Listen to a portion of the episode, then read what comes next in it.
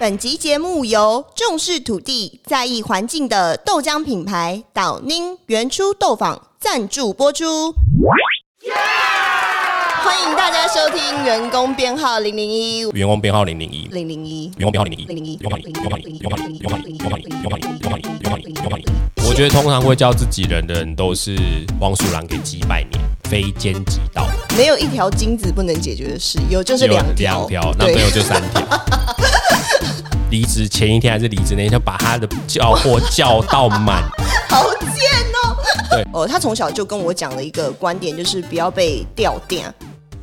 欢迎收听员工编号零零一，我是石大千。我是 Terry，我们在双周三的下午四点会准时上线。呃，分享一些吃的、一些创业，还有一些生活上的体验。Terry，我们上次录了第一集，对我们上次录的第一集，然后有一些朋友有试听过了，对，我们就问了一些身边的朋友，有一些反馈就是馈，直接直接给他们处刑。没错。然后有一些朋友有分享一些想法，就是说我们其实没有呃好好的介绍彼此的背景。嗯嗯嗯，对，那因为有些朋友是我的朋友，所以他们不认识你。对对，那你的朋友不认识我。对对对，所以我想说，今天我们就稍微来介绍一下自己好好了。那我先说我好了，我是呃，其实我是读设计系毕业的，嗯，对，然后家中是做餐饮业，嗯，那直到目前为止也还在营运。嗯对，那其实我就是反抗家里，就自己上来台北工作。嗯那做的是数位广告的工作，那也做了十几年了。嗯那现在的话呢，是在品牌里面的呃负责电商营运的部分。嗯那这块的话也是跟吃，的相关。哦，对，也是食品食品的食品品牌对，那在这份工作认识了你吗？对对，所以才后续有这个频道的产生。对嗯，那 Terry 你这边要不要分享一下你的嗯小背景？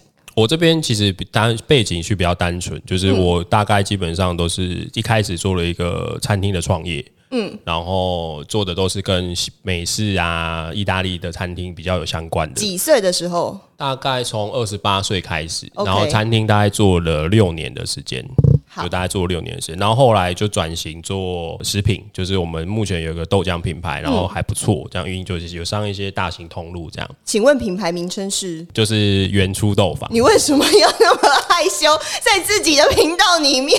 但是就是想啊、就是好哦，反正就是原初豆坊，然后它就是现在蛮还不错，这样就是有在一些通路上上架，这样持续的成长，持续的成长。很优秀的品牌。希望它未来会更来更来更加优秀，这样。没问题。那呃，我们已经稍微了介绍一下彼此的背景。那我们之后这个频道也会都主要聊一些有关创业，对，然后食品食品啊、相关的。嗯餐厅啊、吃的啊，就是我们会希望比较轻松的来让大家理解说，哎、其实因为大家对吃的创业其实是最占最大部分。嗯，那其错实很多人大家都在讲创业，不都会通常选吃的，可是其实大家比较不会去谈这方面的东西，就比较会谈什么区块链啊、AI 什么，就比较 比较感觉比较厉害的东西，很很炫炮的事情。对，但是其实吃的东西，不管它是创业又不创业，它其实跟你的生活都息息相关，所以我们就会希望分享一些吃的啊、食品啊，我们这些创业的经历，这样。那我觉得今天的话呢，我们来聊一些跟我们都有相关的主题。好了，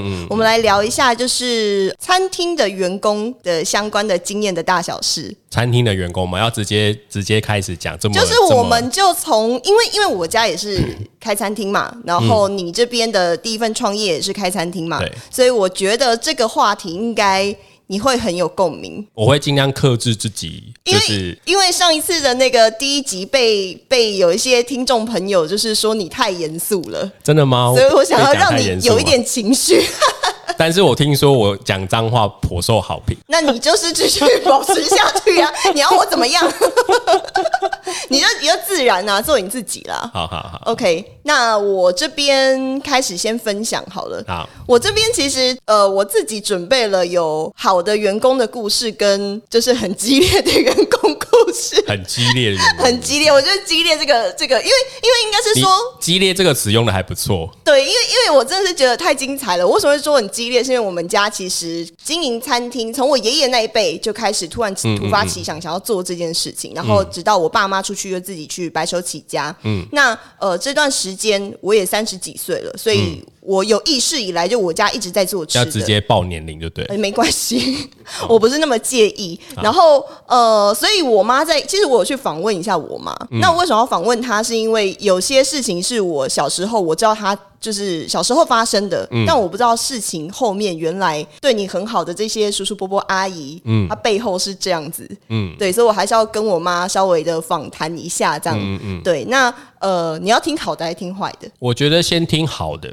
先听好的，对，就是喷的东西，我们可以等热一点之后，我们再来。好，对，我们可以先听好的，好温和哦。好的，我快速，我快速带一下好的啦，因为我就是我，我就问我妈说，她目前觉得印象很深刻的，嗯，好的员工，嗯。他是一个什么样子的人？那呃，其实我觉得我们家很特别，是我们家的员工其实都十几年以上，嗯，对，这在餐饮业其实呃算是蛮难得的。这其实，在蛮这其实，在老历史悠久的餐厅上面，其实蛮 对蛮蛮常见的，因为就是他们其实会比较偏向。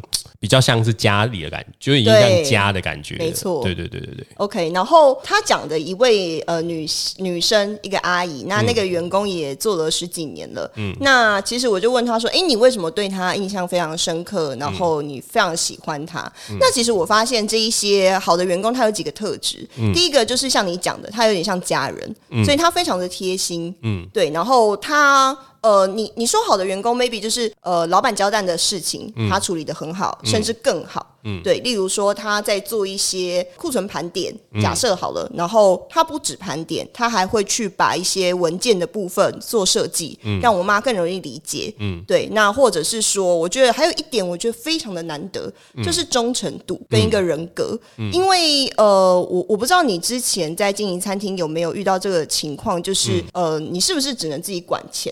你只能自己管钱，所以收银的部分是你负责。呃，其实不可应该说收银的话，当然会是员工负责。可是我们每天都会点钱，就是我们交接班的时候都会点。嗯，对，就是我们可能没有比较没有办法让他们完全就是对钱有掌控权。嗯，对，因为我觉得这件事情也相对在呃经营餐厅上来说是比较敏感的。对对，那他也有讲到说这个。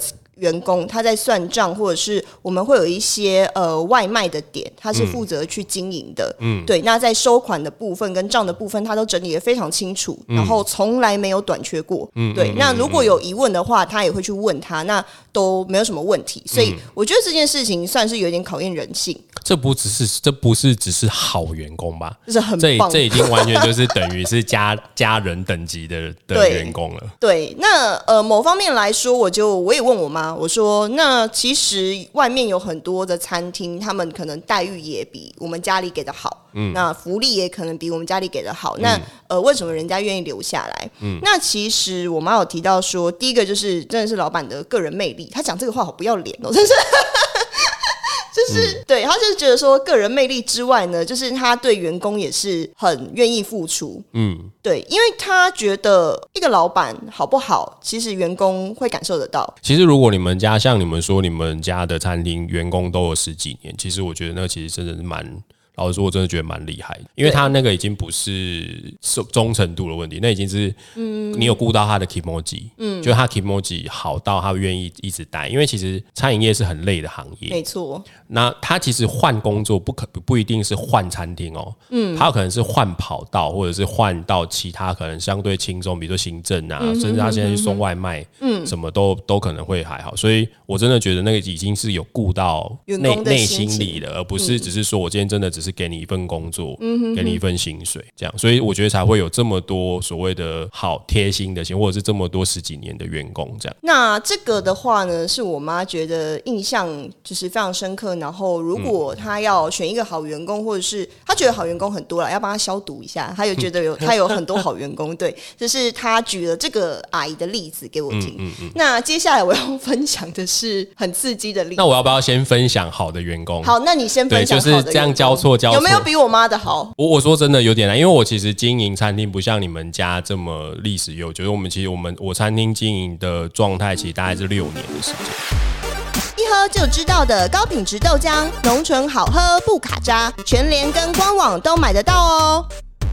嗯，那我六年其实开了大概四家餐厅，也蛮多的诶。对，就是我最我最多最多同时要兼顾三家餐厅，我那个时候真的是炸掉。嗯，那我我自己会觉得。我自己会觉得，其实我的正职都还蛮贴心的。他基本上他会在你想到这件事之前就把它做掉。这个是一个技能，我对我觉得得这个其实是一个很厉害的技能。对，有时候是我甚至我还没想到、哦，然后我想我突然比如说想到啊，今天晚上汤没有煮，嗯，这样，然后他就突然就是去看的时候，发现汤已经在已经在在已经在冰箱里面，它已经嗯煮好在放冷或什么的，嗯诸如此类。就是这个员工还蛮蛮让我印象深刻，而且他其实他会有点，他后期会让我有点觉得他好像是在监视我，还怎么样？就是我想要，就是我想要干嘛，他都会先做好，让我觉得有点恐怖。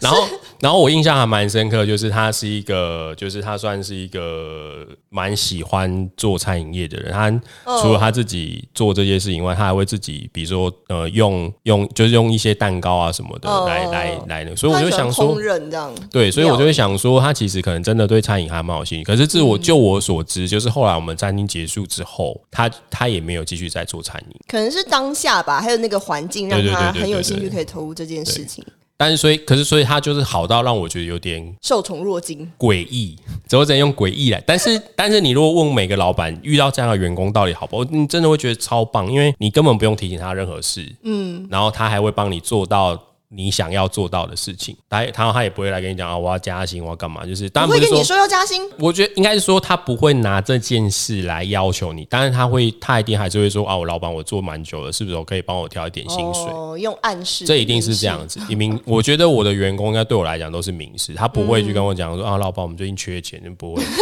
他就是直接明示。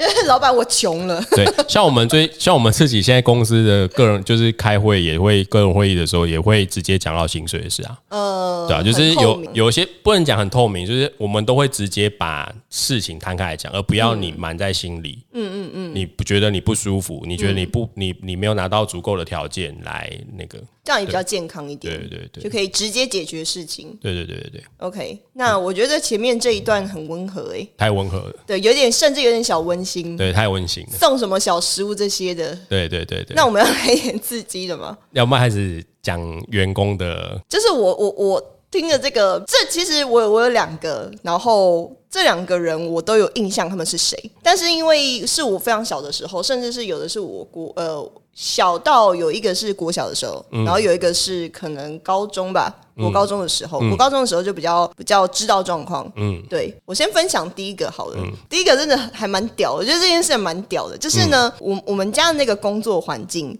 其实有非餐厅的部门，应该说非餐厅的单位。嗯，那其实我们刚开始呢，呃，我爸跟我妈是先认识其他单位的一个算职员好了，嗯，一一位职员。嗯然后呢，后来就先跟那个职员，呃，因为里面有共同朋友的关系，然后就变成好朋友。嗯然后后来认识了他的太太，那那个太太呢，就后来就是希望说可以来我们这间餐厅任职。嗯，那任职的状况就会变成说，我妈的形容是就是姐妹。嗯，对这件事情又很有趣，他就说好像就是好朋友来这边帮你工作，然后他是自己人。嗯，对，然后呢，我听到自己人我就觉得不妙。就是对你非常有经验，然后他好到什么程度呢？就是好到他们会几对夫妻朋友一起去旅游，嗯去旅行，然后那对夫妻的父母从老家上来台南的时候，他们甚至会请我爸妈会请那对夫妻跟他们的父母吃饭，嗯，餐厅，然后去好的餐厅吃饭，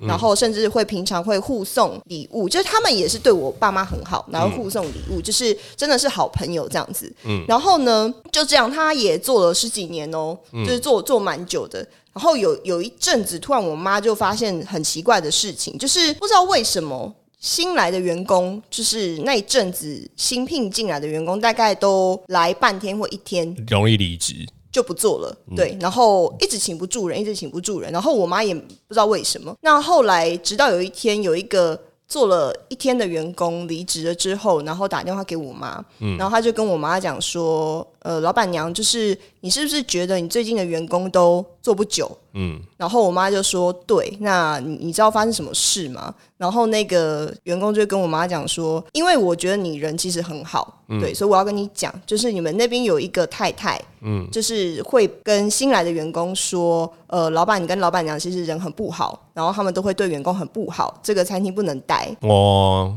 对，就是背后讲我爸妈的坏话。哦，我懂，我懂。对，然后就是，所以就是新来的人当然是会相信，当然是相信劳方的话嘛。所以后来就来了半天或一天就离职了。嗯然后这件事情其实带给我妈非常大的打击。嗯，她觉得就是她被背叛。嗯，对，因为她就是她因为自己人嘛。对，没错，他还跟我讲说，呃，因为其实我们小时候的，呃，我自己读的国小，嗯，也是我们家公餐的，然后他跟我讲说，就是，呃，他自己的人到什么程度，就是他们家要煮饭的菜，然后或者是说一些食材或什么的，都从我们家拿拿走。对，然后我爸妈都知道，他们也觉得 OK。然后他先生的呃，就是午餐或晚餐都是我们家提供的，免费提供的。他们白家的吃白喝的意思，呃，你不要这么讲，对，就是就是百吃百喝。然后他他家的小孩国小六年，就是、呃都是吃我们家的中餐，然后我们家的晚餐，就等于是说，其实我爸妈是一个很大方的人，嗯。对，然后他们不会去计较，那更何况是他们把他当朋友的人。然后后来我妈其实非常的不能接受，因为如果你是一般一般员工就算了，然后你还是自己那么要好的朋友，然后他也不动声色，他不能去动他，因为其实。呃，他跟我说为难的点是因为他的先生的这个角色，嗯，他的先生还是呃我们同个呃单位的另外一些部门的员工，嗯，对，所以会有一些稍微的利害关系，嗯，然后直到我妈就忍，我妈很能忍，她一直忍忍忍忍到就是有一天不知道为什么，就是那位太太自己好像在丢，嗯。就是在耍脾气，对，然后自己提出了要离职，我妈马上说好，他应该也好，OK 他应他应该也吓到吧？对他吓到，没错，你说的没错他应，该也吓到吧，他吓到就跟我前阵子跟人家吃饭的时候，就他讲了一个提议，然后他以为我不会答应，我就答应了，然后他就呃，对，他也吓到，他也吓到。对他想说怎么怎么那么快？这其实就是我之前都跟人家讲说，如果对方跟我称你我跟他是自己人，我就不会跟他合作的。嗯对，太危险，我觉得通常会叫自己人的人都是黄鼠狼给鸡拜年，没错。非奸即盗。呃，也就是有部分的人啊，不是全部啦。但是我觉得工作还是要归工作。但是我可能我遇到的经验都不是很好，就是 就是会跟你马上称兄道弟啦，然后就是跟你讲说什么你是我自己人啊什嗯么，我不知道。我觉得通常会这样很直接下下讲这样东西的人，我都会觉得他们背后都有一些对，就是我自己的经验，当然有可能是我我人缘不好，所以呃，可是因为我觉得不能这样讲，因为商业的本质它就是利益，嗯，所以在你还没有跟他有共同的革命情感之前，他就跟你称兄道弟，这件事情是非常不符合。其实其实这刚好也是我想要分享我的我遇到比较不好运，也不能讲不好缘，就是我觉得他、他他就是他其实问题就跟你讲一样，他就是他会拿你的东西去做他的人情，嗯，然后可是他私底下却跟等一下，等一下，你不能，你不能，你你不能插，你等一下，你保留一下，你 keep 一下，因为我妈后来处理这件事情，我觉得很屌，啊，这她是很屌，。我听，然后她后来就是呃，发现我妈很快就答应她之后，她就是懊悔不已，所以呢，她就找了非常多的人，甚至她先生找了就是我们那个单位里面的其他长官来讲，就是说服我们家，希望说可以继续用聘用她这样子。然后，但是我爸妈也直接讲说，哦，他在。搞这些鬼这样子，然后后来就是我妈最后就找他来好好谈，然后跟他讲说，哦，我们这边真的是后已经有补人了，或者怎么样。然后我妈做了一件我觉得我可能没办法做到的事，她就买了一条金饰送他，啊，当是就是鉴别礼，你能想象吗？我不能想象，那条金饰，他说好像是但我觉得这可能就是前辈的智慧吧，他那条金饰是好像六六钱还八钱，这么多对。我不能理解，他就是说，呃，他我就说你为什么要送他金子？大家诶，有些人可能不理解六千八千的那个大概价值，就是几万块，嗯，几万块，就是可能如果大家对于金饰没有这个价值感的话，那当然就是早期吧，二二十几年前可能那个时候价值，反正 anyway 就是一个蛮贵重的礼物，嗯，然后就是有点祝他毕业快乐这样子，然后请请他就是好好的去找下一份工作，这真的不是一般人做得到的、欸。呃，我有对我有问我妈说为什么要做到这个程度？那嗯我妈跟我就是从小我妈都有讲一个观念，就是做餐饮业其实有一件事情很很危险，就是你不能太你不能跟别人有太多的骄傲，是因为你不知道他哪一天会来你的餐厅动什么手脚，会伤害到你的客户。哦，是有这样的说法，对，所以其实都会尽量因为他太，因为。他太熟悉你的后场环境嘛。对他，如果在你的食材里面不知道什么时候加了什么样的东西，嗯那其实都会不止说哦，你会危害到你的声誉，你可能会伤害到你的客人。嗯嗯嗯，对，所以这件事情就是我爸妈是非常的小心的。嗯，对，所以最终就是用了一条金饰欢送他走，我觉得这我觉得这个真的是蛮，很屌，我觉得真的是蛮屌的。我觉得很震撼呢。我想说，我为什么我都没有？我觉得真的是蛮屌的、欸，对，我没有想到这一招、欸，我老实说，我本来我本来想到可能就什么调监视器啦，你都是然后什么报警啊，对对对，报警啊，性的方式嗯交监视器啊，什么什么，或者什么加怎么，这样不是找了一堆长官来嘛，然后大家来吵架这样，嗯嗯，但我没有想到竟然是用这么。温和的方式，就有智慧的方式去但但我我必须老实讲，我觉得这个其实真的就是你你你一开始乍听到的时候，你讲的太夸张了吧？嗯就是这这，但是其实如果是以你你妈妈的逻辑来讲，我会觉得其实蛮有道理，就以德报怨这样子。也就是让他有个台阶下。因为他的先生还是在同一个单位里面啊，然后对还是在有些事情上面有影响力对，所以非常棘手，非常难去处理。哦，真的是真的是蛮厉害的，没有一条金子不能解决的事，有就是有两条，两条，那没，有就三条。好想要一条金子哦，妈妈，妈妈，你有没有听到？妈妈，我跟石太太喊话。OK，没有，我觉得其实我目前为止遇到的员工都还蛮好的，就是真的有一你现在是在消毒吗？没有，就是真的有一件事情是，就是我们我曾经有个员工是他。他他也他会跟那个你刚刚讲的那个姐姐有点像，就是他、嗯他会拿店里的东西，可是他店里的东西不是拿回去自己吃，嗯，他是拿店里的东西来做东西给工读生吃，哦，来做他的面子。其实我有点不太知道他为什么会这样，就是因为其实我会觉得你做公司东西给工读生吃，我觉得还好。可是后来我发现他会做给特定的工读生吃，他是男生女就？是男生。男生，对，然后他就会特地做，比如说做东西给女生吃，把妹。这样。那当然，我觉得把妹是人的自由，我也不可能说，我也我也没有明令限定说你不能恋爱，只是所以你们没有就是禁止办公室恋情，我没有明定，没有我们没有明定但我自己会撇除情侣来打工。OK OK，对，就是我会觉得，如果你们吵架，我觉得很麻烦。嗯，没对，错，就是你只要一吵架，就两个人都不会来这样。是对，所以他他那个时候他就是会有这样的状况。可是我一开始觉得说，反正他只是要增加工读生来的感情或什么，我觉得也没有什么。可是后来我觉得他有点变本加厉，就是他就像像你讲，他开始讲我的坏话。他开始讲你的坏话，对，就是我其实有点不了解，就是他为什么会这样做，就是他就会开始跟工读生说，呃，比如说像我们还蛮有有有一件事情还蛮，因为我们餐厅嘛，那一定会有做到，比如说像圣诞节或是跨年这种。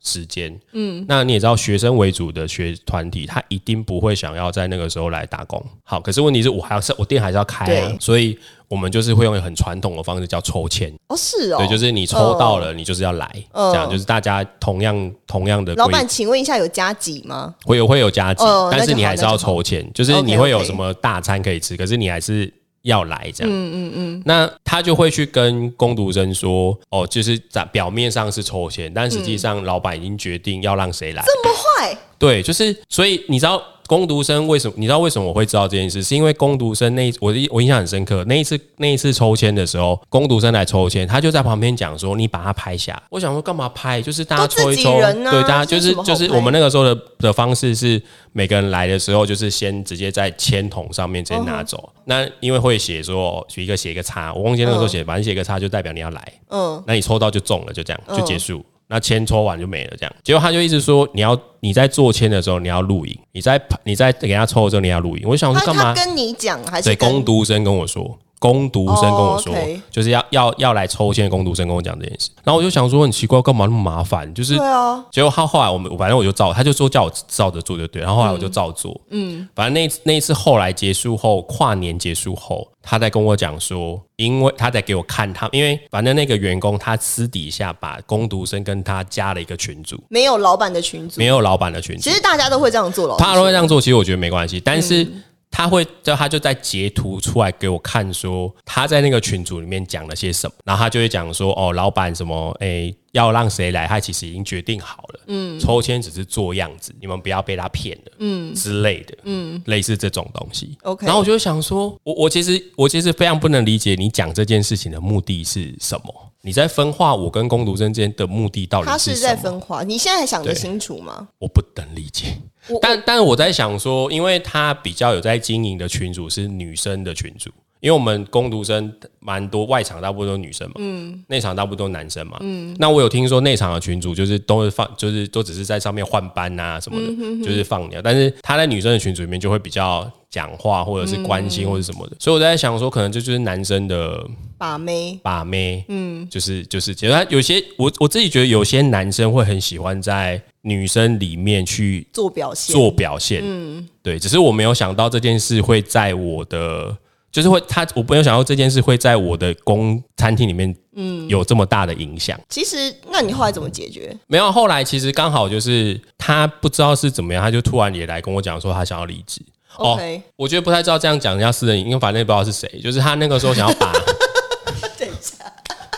但我怕他听，所以他怕来，他就是他，他就是跑，他就是跑去把了一个，想要把一个店里的工读生，这样，然后后来好像没把成功，然后就是后来他就来替我提离职，他可能也像那个，他就是怕丢脸，对他可能也像那个姐姐一样，他本来以为我会挽留他，对，他就提离职，我就说好啊。只想说，好啊，这个混蛋。花我的钱把妹，好啊，这样，然后他就就没想到，他就是他就是直接就就顺利的顺利顺利的离职，非常顺畅的离开这个团队，这样。所以这件事其实我蛮就是我会发现说，他们我会觉得他们会把他们没有办法理解说为什么你要就是要怎么讲，就是我其实没有办法理解他为什么要做这件事。我老实讲，就是你把妹就把你的妹，你为什么要分化？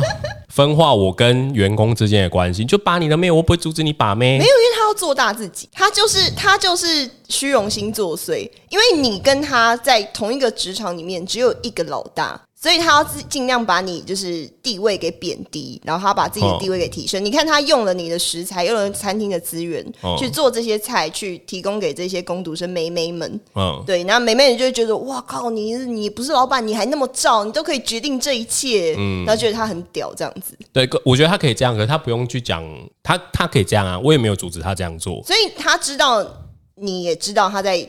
煮餐厅的东西分人家吃，对我其实没有组织过这件事，因为我觉得没关系，反正在我可以接受范围内，你这样做没关系。可是我不能理解的是，他为什么要叫分化？就是我不觉得这件事对他没有好处，但是没办法，有些时候人在着魔的时候，没有对他，你你没有办法跟他理解，你没有办法说服他任何事情。就是有些人会比较容易，就是我觉得个性扭曲。或者是说他在判断人性的时候，就是把对方妖魔化了，有可能。对，所以真的是很多不同。像我，我刚讲，其实我自己的故事真的还好，可是我真的从我朋友那边听到很很夸张、猎奇的事。像我之前，我之前有一个很蛮蛮夸张的例子，就是那那不是我的朋友，那是我，因为餐厅嘛，就会是有时候去顶让店这样。那你顶让店的时候，你一定会去看他的内场啊、外场，就是你会进去看店嘛。嗯。然后有一次，我就是。进去去看一家店，然后他就是在讲顶浪什么，然后我就进去看厨房，然后就看到他冰箱还在动，就是他他已经没有在营运了，对，他的冰箱还在动。嗯，我想说啊，为什么冰箱还在动？他就说，那你打开就知道，我打开里面满满的食材，哎。为什么满满的食材？会说啊，你怎么你就没有在营业？你怎么食材这么这样？然后我本来以为是因为很多人经营餐厅的时候，他会去跟上游讲说，我一定会跟你进多少货，就是有点像买断。那为了要一个价钱，对，比如说我跟你买八八百公斤，呃，八八八有点太光，八十公斤我可以是多少价钱？对，这样，然后我一次我又给你买断，你就是要送来这样。然后我收餐厅收掉，你让我还是给你钱。结果他就说，哦，没有啦，那是因为我之前。我之前员工离职的时候，他在离职前帮我把就是我的冰库补满。为什么要这样子？他就是要报复啊！哇塞！他就是直接，因为有些因为有些有些人他在叫货的时候，他是交给他的店长或交给他的厨师去叫货。对，没错。然后他可能他就是想要，他就把他 fire 掉，干嘛？他心怀怨恨，所以他就在离职离职前一天还是离职那天，就把他的叫货 叫到满。好贱哦！对我让我听了那个故事之后，从此我公。我从此我餐厅所有的叫货都我自己处理。我跟你讲，他就是没有给金项链。对对对对对，他就是没有给金。他就获得一整个满满冰箱的食材对他当时他当时应该要给他金项链，因为他其实他其实叫满那些货，其实也是几万块的钱。对呀。对他应该，他应该让他给他一个金项链。这样，我在那一次真的是超级，然后他就在那边讲啊，你跟他讲就顶我的店，你这边会有满满的食材给你用。我说不是这样讲的吧？我觉得，我觉得这一集的尾声就是我们可以就是号召一下，我们可以夜配金项链，夜配金项链，人今生今世，然后欢迎欢迎，对对对，某个银楼，对，然后欢迎所有的那个餐饮业朋友来跟我们做一个团购。你要解决事情吗？用一条金项链就对了，没有一条金项链不能解决的事情。好好好，对。那其实我们今天分享了几则有关餐厅员工的故事嘛。那上述的故事的话，Terry 这边有没有一些想法或是观点想要分享一下聘雇员工的这些心得？我我觉得其实如果以餐饮来讲的话，其实其实餐饮还蛮难去对员工有一些有一些，因为其实大家就做餐饮都知道，其实餐饮就缺人。嗯，没错，就是没你没有人来，然后你没有人来工作，你出你餐也出不去，干嘛？那那我自己其实，在创在在应征员工的时候，其实都有几个要就是几个会去看的点。嗯，对。那我自己也会做一些防范。嗯，因为像很多我自己听到蛮多人，蛮多开餐厅的人，就是他自己餐厅开的很成功，可是他却后来却后继无力做，就是没办法，因为他自己不会煮。嗯，所以他就变成就是他必须仰赖他的请来的厨师。嗯，可是其实厨师做久了，他其实会拿翘，他会觉得说他会有自己的的的想法这样。所以我们我后来其实我们在处理事情的时候，其实我们我们自己是把。店铺分成外场跟内场，然后我们其实，在处理事情比较大的决定权，其实我们把它放在外场上，有点像是让内场变成只是听命我听听我命令做事。理解。对，那决定一家店的好或坏，这我应该说决定一家店的的营运的一些部分，只我们基本上只会跟外场人做讨论，就是一些 key man。对，就是我们比较不会把权力放给内场。嗯。对，因为有点像，然后再来就是，我其实像我们这种小小公司，因为大部分创业一定都不可都可都是小店啊，或者是可能中型店家这样。那其实我会比较建议大家，就是一定要自己会做。你你你不一定要煮的很厉害，可是你必须要知道你的菜的做法是怎么来。没错，这个我可以稍微补充一下，因为其实我妈有。呃，他从小就跟我讲了一个观点，就是不要被吊电。吊电啊，就是台语的意思。那他的意思就是说，今天如果大厨突然跟你说：“哎，我今天不来了。”在早上的时候，那你要有自己本身要有这个能力去接下来这件事。不管是你自身的能力，或者是说你在于呃员工的调度上面，你可以去呃不要受到员工的威胁，影响到你餐厅的营运。这件事其实非常重要的，非常重要，非常重要。那以刚刚这些故事来讲的话呢，其实我觉得有时候。后过度于对员工好，把他当家人或当自己，太过度其实不是一件好事。嗯，所以呃，就我的观点来说的话，我觉得设立一些原则，在这个原则下面去呃，把他们当，我觉得是真心去对待他们，不能说把他当家人，因为我觉得当家人这件事有点有一点恶心。嗯，对。就是老实说，如果其实我会比较，就是以我自己管理员工的方式，我会比较建议是，我像我以前刚开始开餐厅的时候，我也是觉得大家都是朋友，嗯，大家都是，千万是不要对，就是就是其实后来遇到了一些事情，发现连工读生都会跟你拿翘的时候，就是其实你就大概就会知道，说我跟他们的角，我跟他们的角色其实是要切开，还是要切割，还是要切开，所以其实会慢慢越来越多规则，就是你必须怎样，你不能就是一些什么知识原则。对对对，但是最后最后还是其实还是回到说，其实还是回到说，你制定这些规则，他到底有没有办法遵守？然后再就是我自己会觉得说，在我自己在看员工的时候，大家来面试的时候，就是我自己其实会蛮看蛮在意一件事情，就是他的个人特质吗？哎，我我其实像我们那个时候会蛮特别，就是我们会看他的就是社团活动，社团活动，对，因为是学生吧。哎，因为我们那个时候店开学区嘛，所以我们其实会有一个栏位是会请他写他的社团活动，然后会请他写他社团活动的经历。那你喜欢什么样社团活动？哎，我们其实不会特别喜欢写这，可是通常会把他的社团活动写的比较丰富丰富一点的人，通常还比较适合餐饮业。哦，比较外向一点，然后比较热衷，不一定外向，就是他他等于他有办法有逻辑思考的吧，会愿意投入一件课外的事。对，因为我其实常常会跟。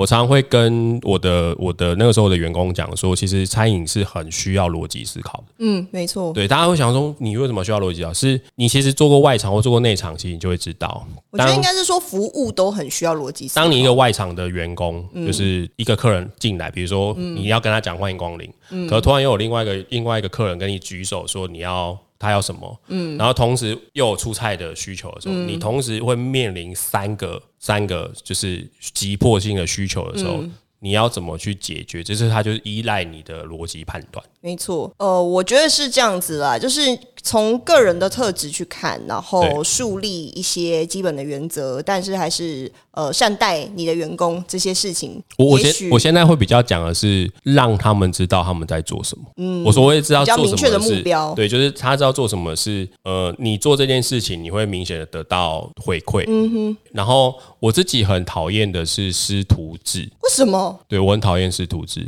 就是我觉得他就是内场，就是内场的一个，我不能讲弊病，就是我觉得它会很多，就是我觉得很多时候是它会产生很很多餐厅会产生问题，就是内场的师徒制。嗯嗯嗯，我觉得这这个话题也是蛮有趣，我们下次也许可以开一集来聊聊师徒制这个师徒制这件事，或者是企业式管理的这件事情。对，OK，那呃也谢谢大家今天的收听，那我们就下次见喽。好，拜拜，拜拜。